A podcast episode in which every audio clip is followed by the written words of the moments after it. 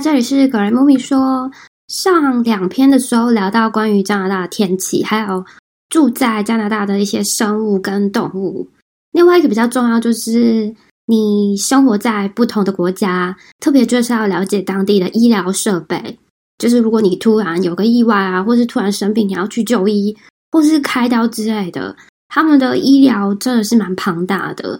完全就是在台湾的健保没办法比的，我真的觉得台湾健保真的非常的好用。不管是你在台湾保的保险，其实也不一定能够去 cover 你的这些费用。我有一次还专程去找到有一间，它是针对某些国家，像加拿大、纽纽西兰、澳洲、美国这些地方，它有做加倍医疗赔偿的部分。如果有这种的保险的话，当然是最好的。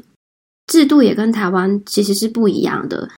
我们一般会去挂号，去诊所、医院的诊间去看，那自己去决定说你要去挂哪一个科。譬如说你胃不舒服，你去肠胃科；或者是你好像觉得骨头有问题，你去骨科。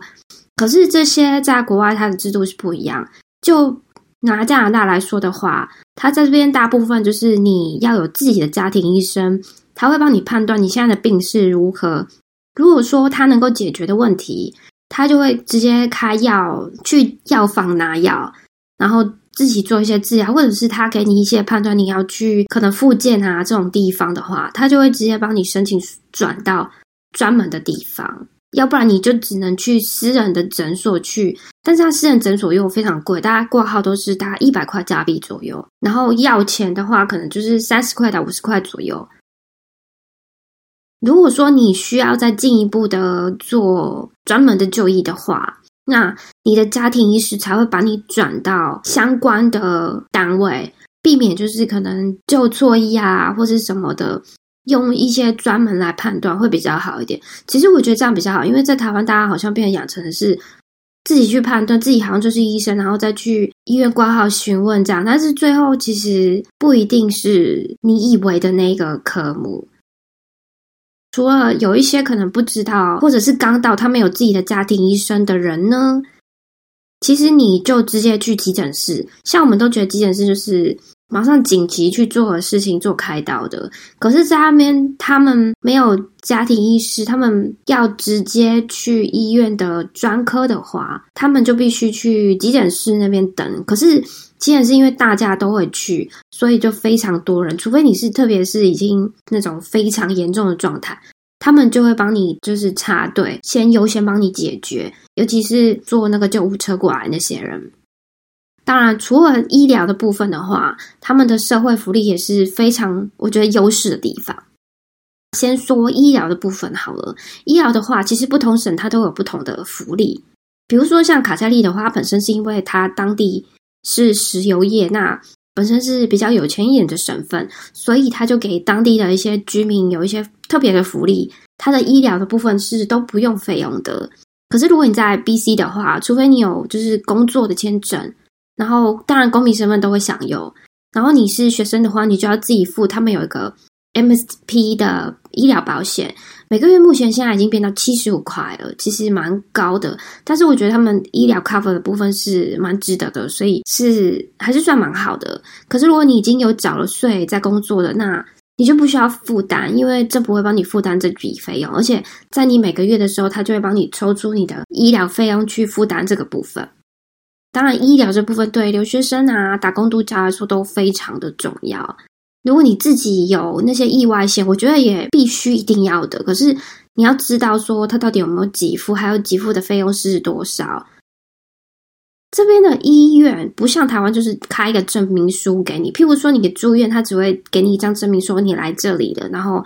你回去该注意什么，你什么时候继续回诊，一个小字条给你。如果你要跟他问证明书，他们是不太懂，因为他们通常是。有保险公司跟他们联系，是看他不同保险公司他们的要求是如何。而且，如果你是本身是政府支付的医疗保险，他们就是直接跟你说：“哦，你这个已经保险负担，你不用负担任何费用，唯一要负担就是你医生开给你的药钱，比如说止痛药啊，你到一些 supermarket 啊，单独的药房就可以拿到了，其实蛮方便的。”如果说你要针对保险的部分，可能手头上有一些医生给你一些证明是可以用的。你另外得要自己申请的，就是还有那种个人的医疗诊断书，等于是你的医疗记录就对了。那你等于另外在等他。如果你比较急的话，你还要自己付大概一百多的费用去申请。所以还是要看你在台湾的医疗保险公司，他到底接不接受。因为像在台湾保，其实就是那种日额一千两千的，尤其是住院，那个完完全的不够。因为他在这边都是一千加币住一晚左右，或者是你进急诊室，你没有医疗保险的话，你也是要付一千多，所以大概是两万多台币左右。保他们当地的，我觉得是最好，因为不管怎样，你在台湾保的这些东西，其实都没办法去符合你你需要的部分，毕竟制度不一样。我之前有一次就是骑脚踏车，然后右边肩膀的锁骨骨折了，那我就在急诊室的时候等了大概半天左右吧，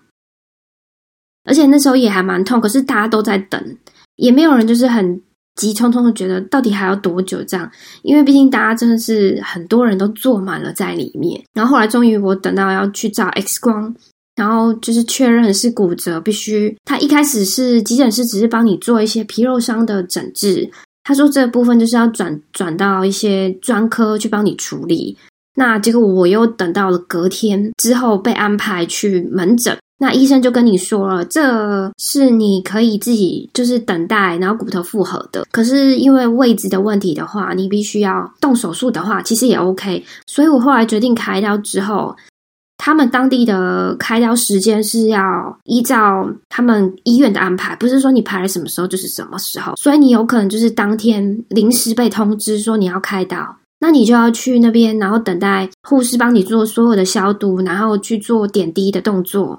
等到准备完了之后，就最后又因为他们有太多紧急的那些手术急诊，医生到了大概下班时间已经七点了。他们就是得回去休息，因为隔天还要再工作什么之类的。他们在这边其实是工作跟生活是平衡的，所以不会像台湾一样这么的过劳。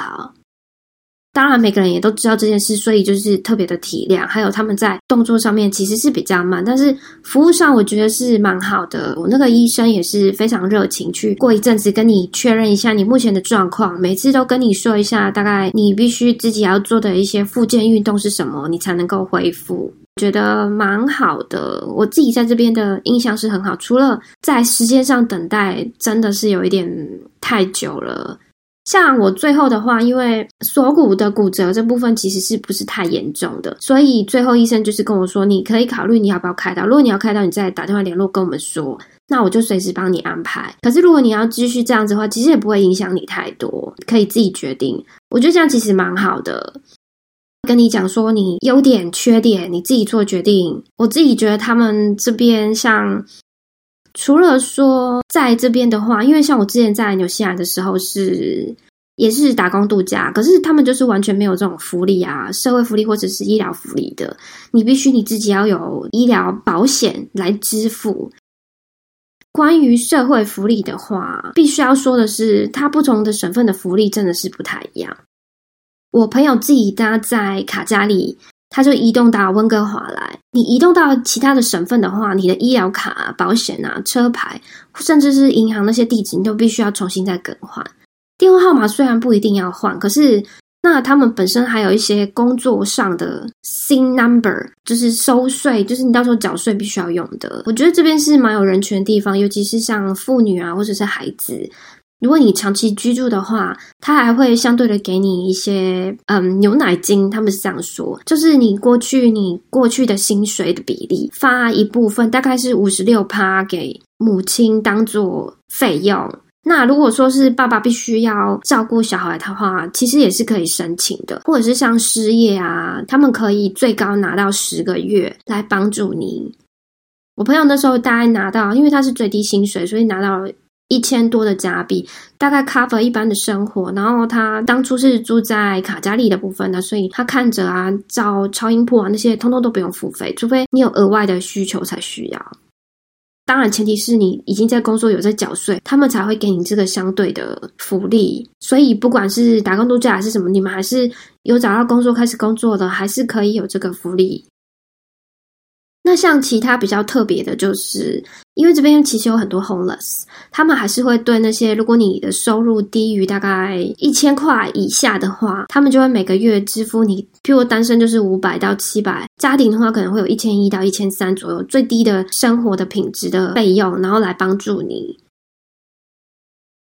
嗯，Covid nineteen 的事情，很多人都是因为这样子，就是没办法正常的工作，所以在这边 BC 省的温哥华，它就是有一些帮助。工作不稳定的居民啊，所以他就发布了，就是单身或者是家庭，他每个人可以拿五百块的租房补助。我们大概是维持了三四个月左右的发送，它这个 project 是比较短一点的。然后另外的话，他们本身加拿大的政府也有针对。像疫情，因为发生事情没办法继续工作的，他有给一个月的两千块的加币收入。其实那时候帮助蛮大的，因为那时候在外面工作其实都还蛮危险的，也没办法顺利居下去。像餐厅那些都已经停业了，所以这真的是一个蛮友善而且蛮善良的地方的。这些就是我这次想要分享的一个大概，就是对于加拿大它的一些福利上面，我觉得是很重要，让你知道一下，当你要来这个地方，它到底是对你的一些权利是好的还不好的地方。这次的话，我就会聊一下关于租房的部分，它也是很重要的一部分。那谢谢你的收听，持续支持我的 Podcast。